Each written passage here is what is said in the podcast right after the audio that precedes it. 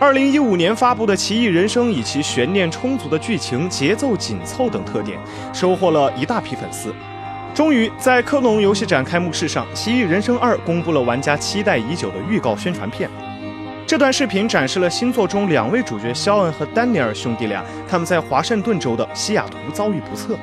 在之前放出的视频中有警车被掀翻的画面，似乎暗示着兄弟俩误打误撞造成了一名警察的死亡，并且成为了通缉犯。身为哥哥的肖恩似乎也并不知道如何告诉自己的弟弟，我们正在躲避警察追捕这一事实。但却十分细心地照顾着弟弟丹尼尔，带着弟弟一起想要逃回墨西哥的家乡。请扫描以下二维码，添加关注“游戏风云”官方公众号，更多精彩好礼及互动内容，你值得拥有。